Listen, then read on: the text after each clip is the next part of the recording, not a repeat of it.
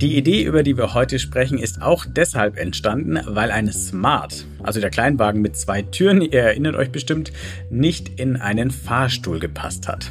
Daraus ist dann ein Softwareentwicklungsstudio geworden, mit dem man Prototypen von Autos, auch anderen Produkten, sogar Häusern, was auch immer, in Virtual Reality bauen und dann gleich testen kann, also im Fall von Autos Probe fahren.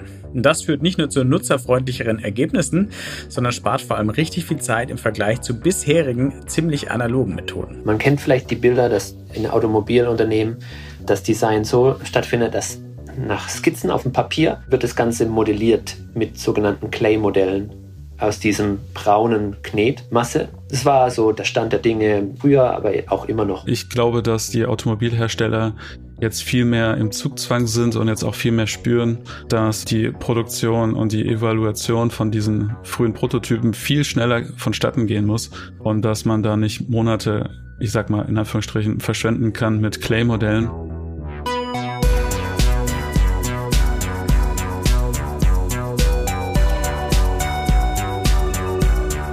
Und willkommen mal wieder zu New Realities, dem Podcast von 1E9 und dem XR Hub Bavaria. In dem Podcast wollen wir euch neue Realitäten vorstellen, also Projekte, Ideen, Konzepte und Produkte in Virtual, Augmented und Mixed Reality oder kurz gesagt in Extended Reality. Ich heiße Wolfgang Kerler, ich bin Chefredakteur von 1E9 und in dieser Folge habe ich gleich zwei Gäste, die beide für Goodpatch arbeiten. Das ist eine japanische Designfirma, die auch in Deutschland aktiv ist und die mit Athena das oben schon kurz beschriebene VR-Software-Entwicklungsstudio kreiert hat, mit dem sich sehr viel schneller Prototypen bauen und testen lassen. Darüber spreche ich mit Boris Dizukata, der bis vor kurzem für das deutsche und europäische Geschäft von Goodpatch zuständig war, jetzt aber in den Firmenvorstand nach Tokio gewechselt hat und deswegen auch direkt aus Japan zugeschaltet war. Und Unterstützung hat Boris bekommen aus Deutschland von Benjamin Sponagel, der bei Goodpatch der Experte für XR ist und Software Development Teamlead. Mit den beiden habe ich aber nicht nur über Athena geplaudert, sondern auch über ihre Vorstellungen vom Metaverse und über das, was sich in Japan eigentlich in Sachen XR so tut. Viel Spaß dabei!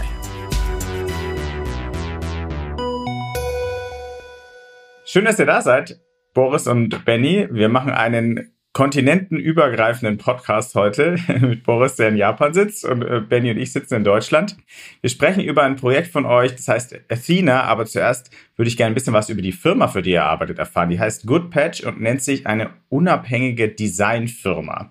Was heißt das in der Praxis? Das könnte irgendwie alles und nichts sein. Also was genau macht ihr, um Geld zu verdienen und wo macht ihr das? Ja, schön, dass wir hier sein dürfen, Wolfgang. Goodpatch nennt sich selber eine unabhängige Designfirma weil wir keinem gehören, ne? außer vielen, vielen Aktionären. Das heißt, wir sind eine der wenigen Designfirmen, die 2020 an die Börse gegangen ist. Und somit haben wir nicht eine große Shareholder-Gesellschaft, die uns beeinflussen kann. Wir sind gerne unabhängig und machen dann gute Designarbeit für unterschiedlichste Kunden von unterschiedlichen Branchen. Ne? Und das tägliche Geschäft von uns, das ist das Design von Interfaces und von User Experiences wir haben ganz viele Apps designt, im deutschen, aber auch im japanischen Markt. Und das ist so, wo wir herkommen. Ne? Okay, also ihr seid auch eine japanische Firma, die inzwischen auch schon einige Zeit in Deutschland schwer aktiv ist. Wir reden ja dann über ein konkretes Projekt, an dem ihr zuletzt gearbeitet habt. Und da bewegen wir uns dann in den Bereich Virtual Augmented Mixed Reality. Jetzt würde mich interessieren, wie ihr persönlich denn überhaupt mit VR, AR, MR zuerst zu tun gehabt habt was ihr da gemacht habt, bevor ihr dann sozusagen das auch wirklich mit Athena bei euch in der Firma um, umgesetzt habt. Also wie seid ihr drauf gekommen? Ich hatte zuerst Kontakt mit dem Thema ähm, Virtual Reality im Studium. Ich habe Game Design studiert. Das war ungefähr 2015 noch mit dem ähm, Oculus Development Kit 2. Da gab es ja auch noch keine Controls, also keine Controller. Da hat man noch mit der Blicksteuerung gearbeitet sozusagen. Auch dann gleich im Studium mit Augmented Reality. Das war halt ein sehr praxisnahes Studium. Man hat immer Designprojekte gemacht, die dann meistens ein Semester gedauert haben in Vierer-, Fünfer-Gruppen. Und ähm, nach dem Studium habe ich äh, mit einer Kommilitonin zusammen ein kleines Studio gegründet, weil wir gedacht haben, hey, das interessiert uns, mit dem Thema wollen wir weitermachen. Das war Anfang 2017. Mit ein paar Startschwierigkeiten haben wir dann irgendwann doch interessante Kunden gehabt, zum Beispiel die Messe Berlin, wo wir Architekturvisualisierung gemacht haben in Virtual Reality für eine Messehalle, die es bisher nur auf dem Grundriss gab zu dem Zeitpunkt. Aber die Messe wollte die schon ähm, vermarkten sozusagen. Wir haben auch Teambuilding-Apps gemacht äh, mit der Samsung Gear VR und auch Augmented Reality Teambuilding-Apps sozusagen. Genau. Und dann habe ich halt irgendwann für mich selber festgestellt, dass es zu viel Achterbahn der Gefühle ist wenn man ähm, Pitches macht, schon kleine Sachen vorbereitet und der Kunde schon mehr oder weniger verbal zugesagt hat und man hört dann längere Zeit nichts zurück und dann, dann schreibt man und dann, dann heißt das, okay, wir haben uns für jemand anders entschieden, weil der, ich sag mal, ein Euro günstiger war oder so und dann habe ich gesagt, okay, ich muss jetzt in die Festanstellung und dann, ja, hat mich mein Weg zu Goodpatch geführt. Das war dann 2019. Ja, um die Zeit um da haben wir dann eben das Thema für uns erstmal erarbeitet mit den Möglichkeiten, die wir hatten, aber das war dann Heaven Sent, dass dann wir Benny holen konnten und er hat dann das Thema bei uns weiter aufgebaut.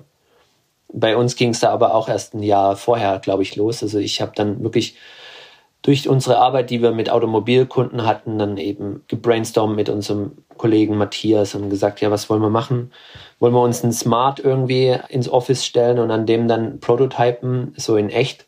Aber dann hat wirklich, da hatten irgendwie ein paar Zentimeter nicht den Aufzug gepasst. Dann haben wir das quasi abgeblasen, die Idee. Die war auch eine Schnapsidee. Und dann haben wir gesagt, wie wäre das, wenn wir quasi rund ums Automotive mit Virtual Reality prototypen könnten? Und das war natürlich die viel bessere Idee. Und, und so ging das bei mir los. Also das, das wirklich aus dieser Designarbeit heraus irgendwie die Automobilbranche kennengelernt und dann gemerkt, wow, da gibt es Möglichkeiten für VR-Prototyping und äh, das machen aber noch nicht viele auf die Art und Weise, wie wir uns das gedacht haben. Und dann, dann war das so Schritt für Schritt, haben wir uns dann da hingearbeitet. Da hast du die perfekte Überleitung gemacht. Jetzt wollte ich eigentlich noch sagen, dass wir jetzt über Athena sprechen, was aus einem Projekt für die Automobilindustrie entstanden ist. Vielleicht kannst du es gleich noch ein bisschen mehr Einblick geben. Du hast gerade ja gesagt, ihr hattet eine Arbeit für ein Automotive ein Smart ins Büro stellen war jetzt nicht der beste Weg, um da Interfaces zu entwickeln. Dann seid ihr auf VR gekommen. Ähm, was genau habt ihr dann da gemacht und wie wurde daraus dann dieses ja wirklich Entwicklungsstudio, Prototyping-Studio, das Athena, so heißt das Produkt jetzt ist? Ja, wir haben da quasi so ein paar verschiedene Punkte zusammengefügt. Zum einen sind wir als Designer, die digitale äh, Produkte gebaut haben, absolute Fans von Prototyping-Software. Und man benutzt die ja im täglichen Betrieb für das Prototyping von Apps. Ne? Da gibt es Tools wie Figma, Flinto, äh, Marvel, InVision und so weiter, wo man klickbare Mockups machen kann. Und diese Arbeit, die, die machen wir jeden Tag und dann haben wir quasi gemerkt, in der Automobilbranche ist es gar nicht so gegeben. Und dann, was dann quasi auch noch für uns interessant war, war, dass wir schon überlegen wollten, in welche Richtung entwickelt sich VR generell. Also wird es einen Durchbruch haben? Ist, wo steht gerade das Ganze auf der Hype-Kurve? Und ähm, wir haben dann äh, für uns wirklich erkannt, wie wäre das, wenn wir diese Kontexte rund um das Fahren quasi erlebbar machen könnten? Und äh, das Auto an sich, das entwickelt sich immer mehr zum Gadget, zur Software selber. Und so glauben wir auch, dass diese Art und Weise, wie ein Auto designt wird, auch immer mehr sich dieser Art und Weise, wie Software designt wird, anpasst. Und äh, das sieht aber natürlich der Autodesigner nicht so. Ne? Der Autodesigner, der, der hat ja eine Autodesign gelernt und der, der will jetzt nicht plötzlich Prototyping für Software machen. Und das ist ja außerhalb von seiner Komfortzone. Deswegen braucht es quasi diese Art von Outside Disruptors, die da jetzt reinkommen wie wir und die der Automobilbranche zeigen, was da möglich ist. Aber das ist einfach jetzt auch mein Learning die letzten vier Jahre, wo wir viele Unternehmen kennengelernt haben, wie die so ticken und da gibt es wirklich so zwei Kriegen von Leuten. Es gibt die neuen und es gibt die Oldschool-Leute, die in solchen Unternehmen designen. Benny, vielleicht kannst du, du hast ja, bist ja sozusagen das Mastermind auch hinter der Software, uns noch erklären, was kann denn Athena? Wie genau muss ich mir das vorstellen, ein Prototyping in VR Studio? Was macht man damit?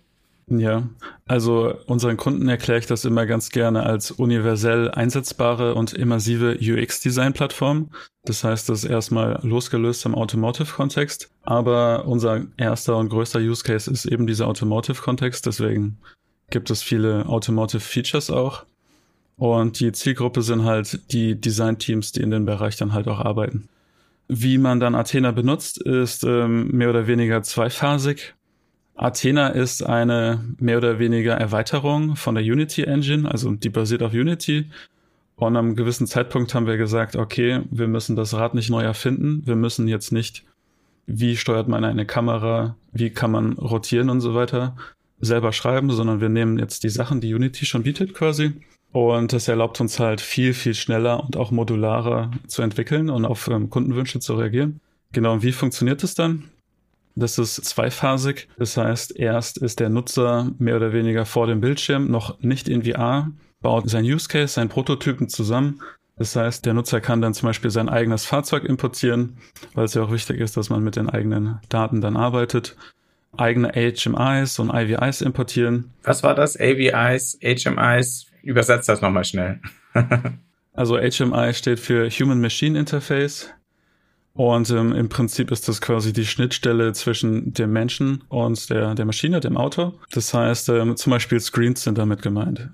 Und da spezialisieren wir uns halt drauf in Athena. Und da ist es ganz wichtig, dass ähm, der Kunde möchte ja experimentieren, wie groß muss denn der Screen sein? Welches, welches Format muss es haben? Ist es hochkant, rechtwinklig? Wo muss es auch sein? Wo stört es denn den Fahrer dann nachher beim Autofahren?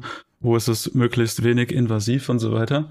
Und da bieten wir halt die Möglichkeit, das frei anzupassen. Wir arbeiten ja in dieser Game Engine und da ist es kein Problem, einfach zu skalieren und zu sagen, okay, ich möchte da jetzt zum Beispiel einen Webinhalt drauf darstellen oder etwas aus Figma, etwas aus Protopie oder anderen Schnittstellen. Also wir sind auch sehr schnittstellenkompatibel, um Daten von Athena zu diesem Prototyping-Tool zu senden und von diesem Prototyping-Tool nach Athena. Genau. Und die zweite Phase ist dann, wenn auch die Umgebung gebaut wurde. Das heißt, man kann sich das so ein bisschen wie bei SimCity vorstellen, dass man dann so Straßen miteinander verbinden kann, sagen kann, okay, Einbahnstraße, hier ist ein Fußgängerüberweg, ich möchte hier Gebäude haben, bis man dann nachher irgendwie vielleicht eine Stadt hat, vielleicht will man irgendwie so eine Art Rundfahrt machen, wo es dann verschiedene Gefahrenszenarios gibt. Vielleicht will man aber auch gar nicht so was Kompliziertes haben, sondern einfach nur eine gerade Straße, wo dann am Ende ein Baum umfällt. Das dann jedem selbst überlassen.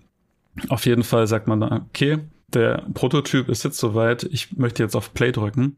Und dann geht man halt in die Validierung und kann dann quasi, wir haben die Vario-Brille, da kann man dann zum Beispiel sehen, wo schaut der Nutzer hin. Und ähm, das ist dann zum Beispiel interessant für ähm, User-Tests im UX-Research zum Beispiel, um zu schauen, okay, war das jetzt richtig positioniert, macht das Design für den Screen Sinn und so weiter. Wir benutzen die Leap Motion, die heißt ja jetzt Ultra Leap. Das sind ähm, Hand Controls. Wir hatten immer viele Demos auf Messen mit Athena. Dann festgestellt, okay, wir verbringen mehr Zeit damit, den Leuten die Controls mit dem Vive-Controller zu erklären, als die Leute dann tatsächlich eventuell dann in VR sind und haben dann einfach mal getestet, wie ist es denn, wenn man jetzt den Controller ersetzt durch die eigenen Hände und dann die Screens tatsächlich mit dem Zeigefinger toucht und swiped und so weiter. Und wir haben festgestellt, dass wir anfangs noch versucht haben, die Controls zu erklären, aber die Leute waren dann so schnell gehypt oder, oder geflasht von den Interaktionen, dass wir dann einfach immer abgebrochen haben mit der Erklärung und die Leute dann einfach haben machen lassen.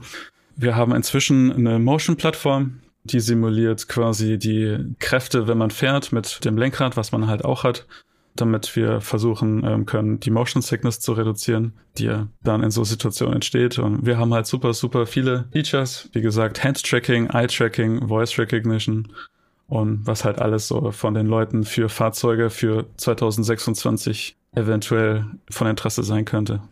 Also ich fasse nochmal zusammen, man kann mit der Software, mit der Unity Engine sein Auto in 3D in die Software laden, kann dann Interfaces, verschiedene Interfaces, mal den Touchscreen ein bisschen höher, mal ein bisschen breiter, vielleicht andere Buttons, was auch immer, äh, da anordnen. Und dann kann man Leute virtuell Test fahren lassen. Die setzt ihr dann hin, die kriegen die VR-Brille, kriegen die anderen Gadgets und können dann eine Testfahrt machen, um zu schauen, passt das Layout oder nicht. Das klingt total logisch und naheliegend irgendwie, dass man das heute so macht, weil äh, schnell, digital, man kann super schnell anpassen. Boris, du hast aber die Oldschool-Welt erlebt. Wie hat man denn sowas eigentlich, also jetzt so ganz konkret auch diese, diese Interface-Gestaltung im Auto, wie hat man das denn vorher gemacht? Man kennt vielleicht die Bilder, dass in Automobilunternehmen das Design so stattfindet, dass nach Skizzen auf dem Papier wird das Ganze modelliert mit sogenannten Clay-Modellen aus diesem braunen Knetmasse. Entweder wird das modelliert oder es wird gefräst und das ist natürlich dann genial, weil du dann dieses Auto vielleicht dann auch sogar in 1 zu 1 dann vor dir siehst. Dann wird es foliert und dann sieht es aus wie ein richtiges Auto, aber es kann nicht fahren und du kannst da auch nicht einsteigen. Dann gibt es äh, quasi solche Art von Clay-Modellen dann auch fürs Interieur und da gibt es dann auch Möglichkeiten, so Screens mit einzubauen und auf diese Screens wird dann das Interface geladen. Das war so der Stand der Dinge früher, aber auch immer noch. Und das ist oft in der Automobilbranche sehr ästhetikgetrieben, ne? diese Art von Design. Hm, also mit dem Pinselschwung quasi wird erstmal eine Silhouette so von dem Auto sich überlegt und dann entwickelt der, der Designer dann mit seinem Team dann diese ganze Designsprache von diesem Auto, diesen Charakter und so weiter. Aber wenn jetzt quasi diesen Leuten ne, dann auch überlässt, diese digitalen Interfaces zu designen, da bewegen die sich ja so ein bisschen aus ihrer Kernkompetenz auch weg. Aber für mich war dieses Gap so unglaublich. Also zum Beispiel mein Dad, großer äh, Liebhaber von Porsche, hat selber einen Porsche. Der ist aber schon ein bisschen älter, der 911er, und der hat noch ein altes Navigationsgerät da drin.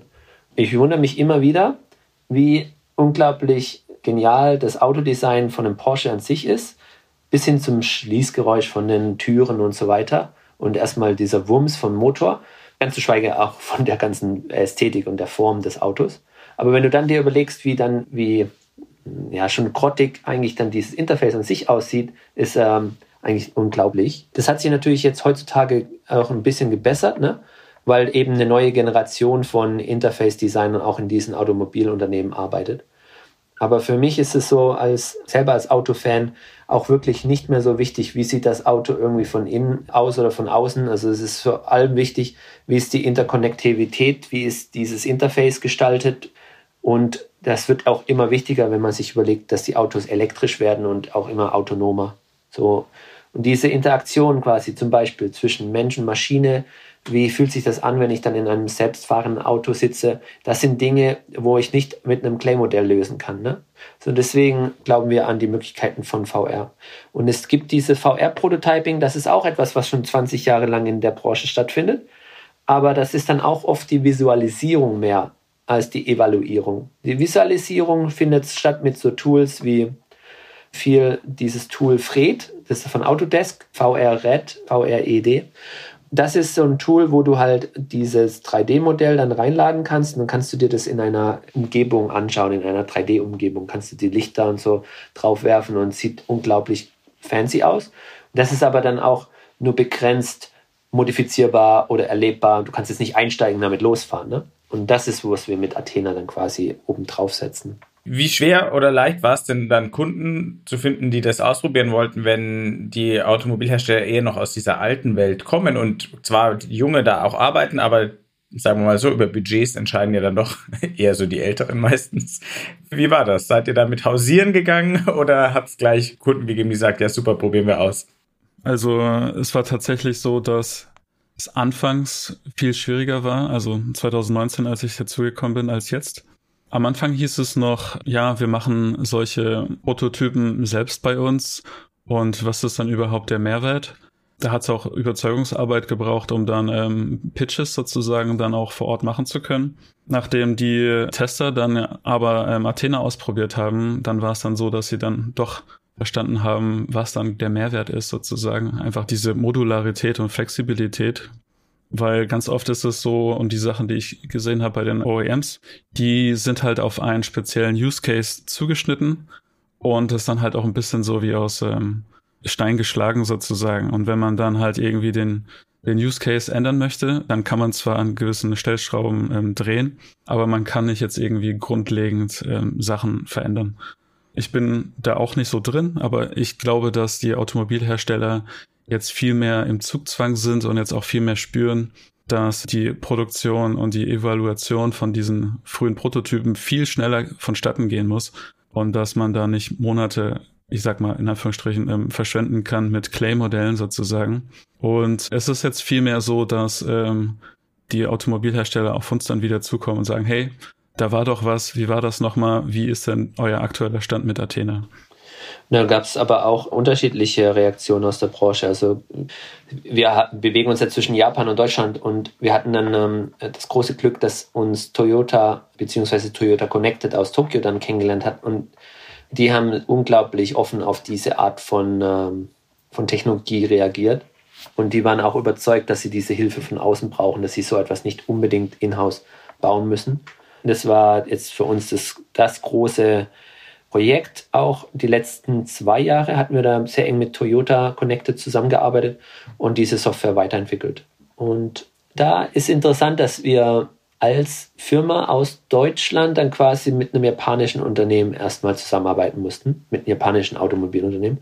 Ich glaube, das ist so ein bisschen der kulturelle Unterschied. Also die deutschen Automobilhersteller sind doch immer noch sehr stolz auch auf ihre Arbeit und bisschen beratungsresistent, wenn man so nennen möchte. Aber es hat geklappt über den Umweg Japan. Jetzt habt ihr vorhin schon gesagt, Athena ist, wobei ich muss mich gar nicht so abmühen mit dem TH, ihr sagt auch Athena, also Athena ist nicht nur für Automotive gedacht, sondern sehr flexibel. Das ist jetzt nur der erste Use Case. Was könnt ihr euch denn noch damit vorstellen? Was könnte man damit noch in VR designen, prototypen? Also Athena wurde von vornherein von der Softwarearchitektur so gestaltet, dass alle Features und alle Module, nenne ich es mal, so gestaltet sind, dass sie unabhängig voneinander sind. Das heißt, wir könnten jetzt sagen, wie bei, bei einem Gameboy zum Beispiel, wir entfernen jetzt die, die Kassette Eye-Tracking und möchten die mit einem anderen Use Case drin haben. Und dann können wir ganz schnell andere Use Cases darstellen. Denkbar ist zum Beispiel auch Architekturvisualisierung oder so Sachen mit Heavy Machines, wo es halt darum geht, Trainings machen zu können oder Anlernen von Maschinen, die aber in der Realität mehrere Millionen Euro kosten, wo dann halt ein Bedienungsfehler halt auch schnell sechsstellig oder, oder siebenstellig ist. Und Trainings in VR in dem Bereich bergen halt auch keine Gefahren, sozusagen. Ich glaube, dass wir unterschiedlichste Retail-Situationen halt auch abbilden können. Wir können Gebäude darstellen und wir können dann immer auch schauen, wo dann Interfaces stattfinden und dann vor allem diese Interaktion mit den Interfaces dann quasi hervorheben. Aber die sind dann umso glaubwürdiger oder reeller, weil nämlich ein Kontext geschaffen wurde für den Nutzer erstmal. Wir versetzen ja erstmal den Nutzer dann in einer VR-Welt in diese Situation, wo man sich da dann befindet. Und dann kann ich mir dann quasi überlegen, wie bedient jetzt die Person dann Interface. Was sind denn gerade noch so die Limitationen, softwareseitig, hardwareseitig, weil noch ist in dem XR-Space ja nicht alles da, wo es mal sein könnte. Motion Sickness hat Benny vorhin schon angesprochen, also dass Leuten immer noch schlecht wird, oft, gerade wenn man sich in VR schnell bewegt, ohne dass der Körper sich genauso schnell bewegt. Was sind da noch so Faktoren, die euch stören, um wirklich all das rauszuholen, was mit Athena und, und solchen Tools möglich wäre? Es gibt meiner Meinung nach noch nicht die eierlegende Wollmilchsau an VR-Headsets, an HMDs. Es gibt die Pimax 8KX, die hat ein sehr hohes Field of View, also man sieht sehr viel und das ist auf jeden Fall sehr immersiv. Da gibt's aber noch keine gute Lösung für Eye-Tracking. Die Vario, da fehlt es noch ein bisschen an der Field of View. Ansonsten ist die schon relativ gut. Das Problem, was ich persönlich an der Vario noch habe, ist, dass äh, wenn man die Vario anschließt an den ähm, Displayport, dann kann man zum Beispiel neben der Vario nur einen Bildschirm haben und als Entwickler möchte man dann doch vielleicht zwei Bildschirme haben. Also als Endkunde ist die Vario zum Beispiel ähm, dann wahrscheinlich sehr bräuchlich. Ansonsten, wie gesagt, ja, Motion Sickness ist noch ein großes Problem. Vor allem beim Thema Autofahren. Und da ist natürlich immer notwendig, dann eine Motion-Plattform zu haben. Was ich mich dann halt frage, ist, wenn es dann irgendwie mit dem Metaverse zum Beispiel dann losgehen würde, dann soll es dann vielleicht auch so ein bisschen sein, dass man dann rumläuft und dann irgendwann ins Auto steigt. Ob dann jeder User zum Beispiel dann auch zu Hause dann eine Motion-Plattform hat, um dann die Motion Sickness zu reduzieren. Das ist halt ein bisschen fragwürdig gerade noch bei mir. Ja, wir haben alles probiert. Ne? Wir haben von diesen, von diesen Speaker-Backpacks da das probiert. Wir haben versucht, alles auf der Software-Seite zu nutzen, was man machen kann an Tricks und Hacks, damit Motion Sickness vorgebeugt wird aber du kommst nicht ohne Motion-Plattform weg. Wenn du dann aber siehst, was eben möglich ist, wenn du dir die Racing-Spiele anschaust, mit einer Motion-Plattform, haben wir alles bei uns so ausgiebig getestet. Da kannst du stundenlang Formel 1 fahren, ne? Aber es muss halt wackeln unter deinem Bobbes. das ist verrückt, aber es geht nicht anders. Das Gehirn ist so und äh, deine Ohren und ja, keine Ahnung, das ist eine menschliche äh, Verletzlichkeit noch. Ich war nicht der Erste, der das M-Wort ins Spiel gebracht hat, aber gut, dass du es gemacht hast, Benny. Das Metaverse. Es kann natürlich heutzutage keinen anständigen XR-Podcast geben, bei dem man nicht über das Metaverse spricht, das gerade der ganzen Branche auch Aufwind gibt, die plötzlich sogar wieder für die ganze Venture Capital Crowd interessant ist, die XR-Branche. Was genau das Metaverse so am Ende des Tages ist, ist noch gar nicht so ganz sicher, aber alle arbeiten jetzt irgendwie dran. Bevor wir darüber reden, was zum Beispiel so ein Tool wie Athena fürs Metaverse bedeuten könnte, was haltet ihr denn persönlich von dieser Idee eines Metaverse, in dem wir große Zeit unseres Lebens verbringen, vielleicht auch unsere Arbeitszeit? Tja, ist eine, ist eine gute Frage. Ich sehe das halt auch so, dass es noch sehr viele Fragezeichen gibt und ähm, unklar ist, wie das dann nachher aussehen kann. Es könnte zum Beispiel sein, dass alles am Ende irgendwie zusammenläuft und man sich dann einigt und sagt, okay, es gibt, wir tragen jetzt zu einem Metaverse bei, aber wer ist dann quasi der, der Owner dieses Metaverses oder gibt es dann so eine Art Ownership Sharing quasi über das Metaverse?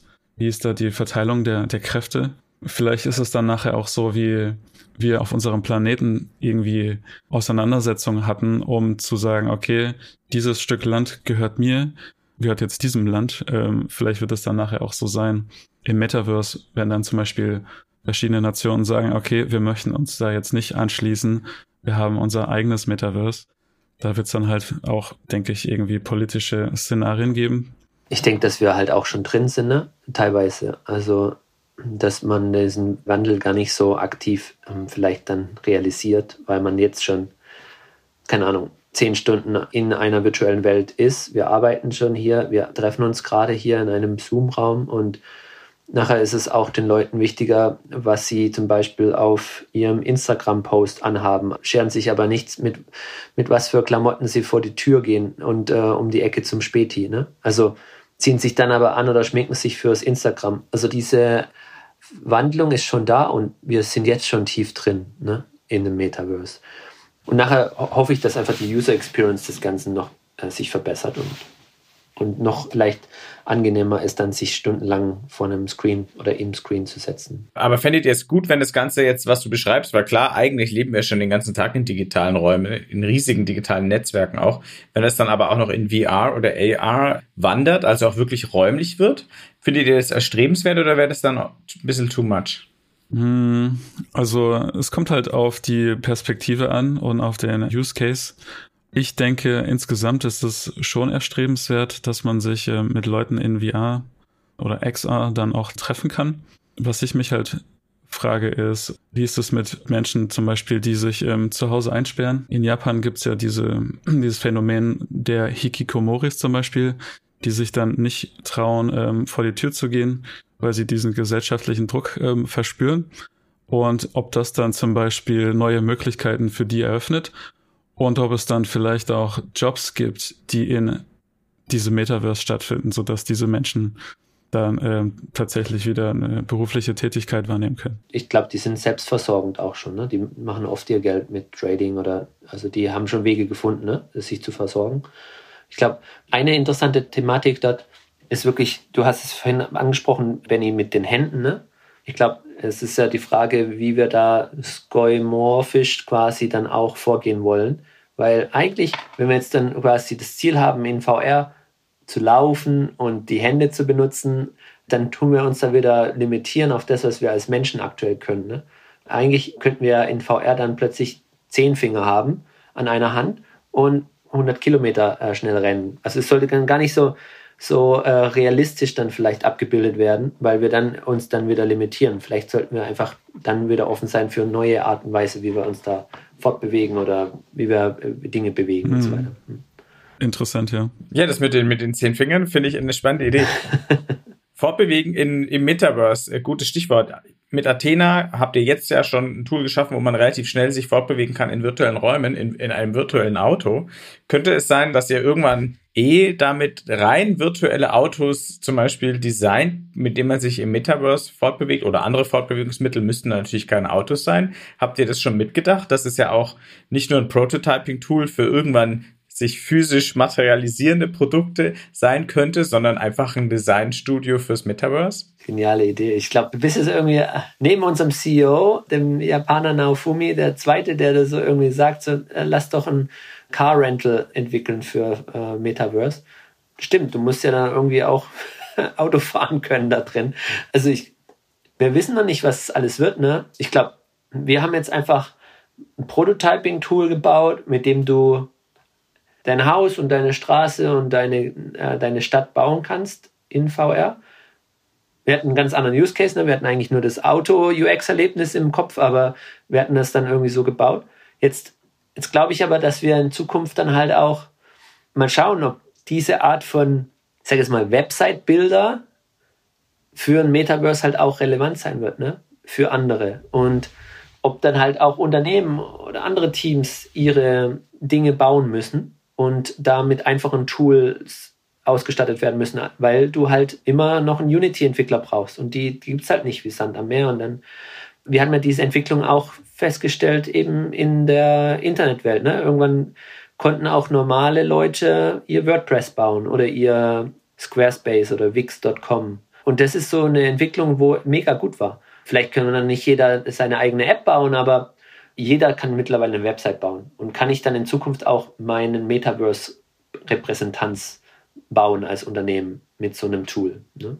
Eine Möglichkeit, die sich entwickelt. Machen wir noch einen Endspurt nach Japan, wenn wir schon jemanden in Japan dabei haben. Und Benny, du kennst dich ja, hast schon angedeutet, offensichtlich auch sehr gut damit aus. Wir haben natürlich vier, viele Gesprächspartnerinnen und Gesprächspartner aus der deutschen, aus der europäischen XR-Welt und haben da einen ganz guten Überblick, was sich hierzulande tut, woran gearbeitet wird, was für kulturelle Projekte es auch gibt. Wie wird denn das ganze Thema XR in Japan vorangetrieben? Was gibt es da vielleicht für Use Cases oder für Schwerpunkte, die wir hier gar nicht so kennen? Äh, zum einen gibt es äh, viele virtuelle Experiences. Es gibt virtuelle Influencer und VTubers, die unglaublich stark wachsen aktuell.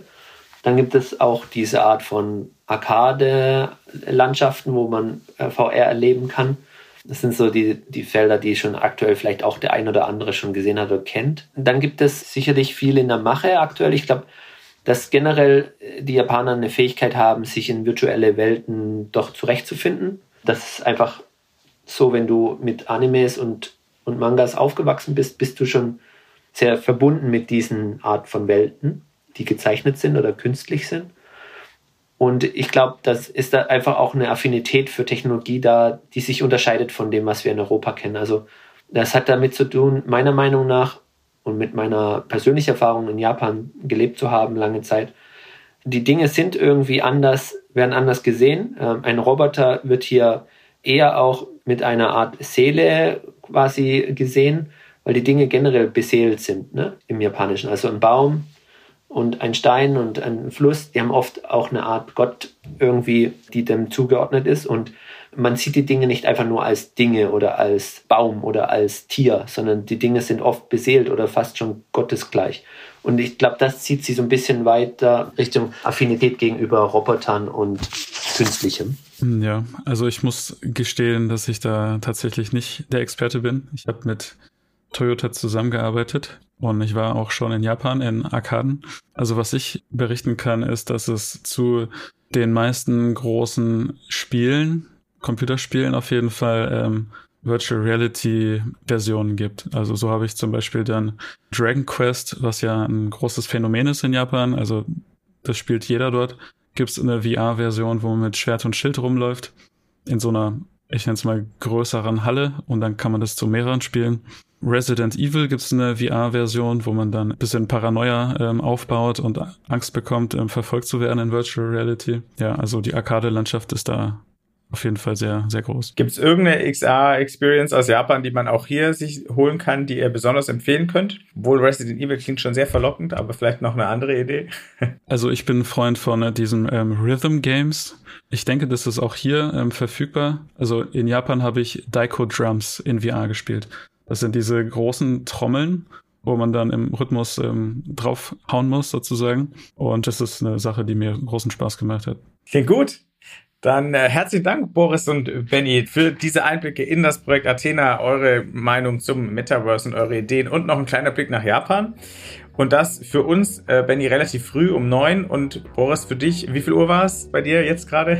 Ja, jetzt ist äh, kurz vor sechs, ja. Naja, dann Freitagabend, Feierabend. Äh, vielen Dank euch, äh, das hat Spaß gemacht. Dankeschön. Danke dir. Ja, danke.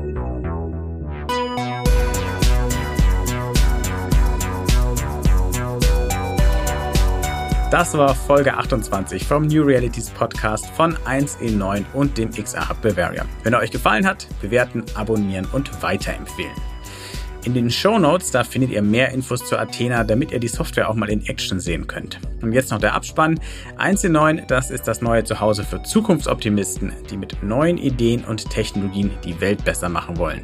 Und 1.9 besteht außer diesem Podcast auch noch aus einem Online-Magazin, einer Community-Plattform und aus Events. Alle Infos gibt's unter www.1c9.community. Der XR Hub Bavaria wurde gegründet, um die XR-Community in Bayern voranzubringen, die Entwicklung und Verbreitung von XR-Anwendungen zu unterstützen und auch die Sichtbarkeit des Standorts Bayern zu fördern. Mehr erfahrt ihr unter www.xrhub-bavaria.de. Dieser Podcast ist möglich durch die Förderung des Bayerischen Staatsministeriums für Digitales. Vielen Dank dafür und danke an Daniel Jocher, unseren Tontechniker und bis zum nächsten Mal.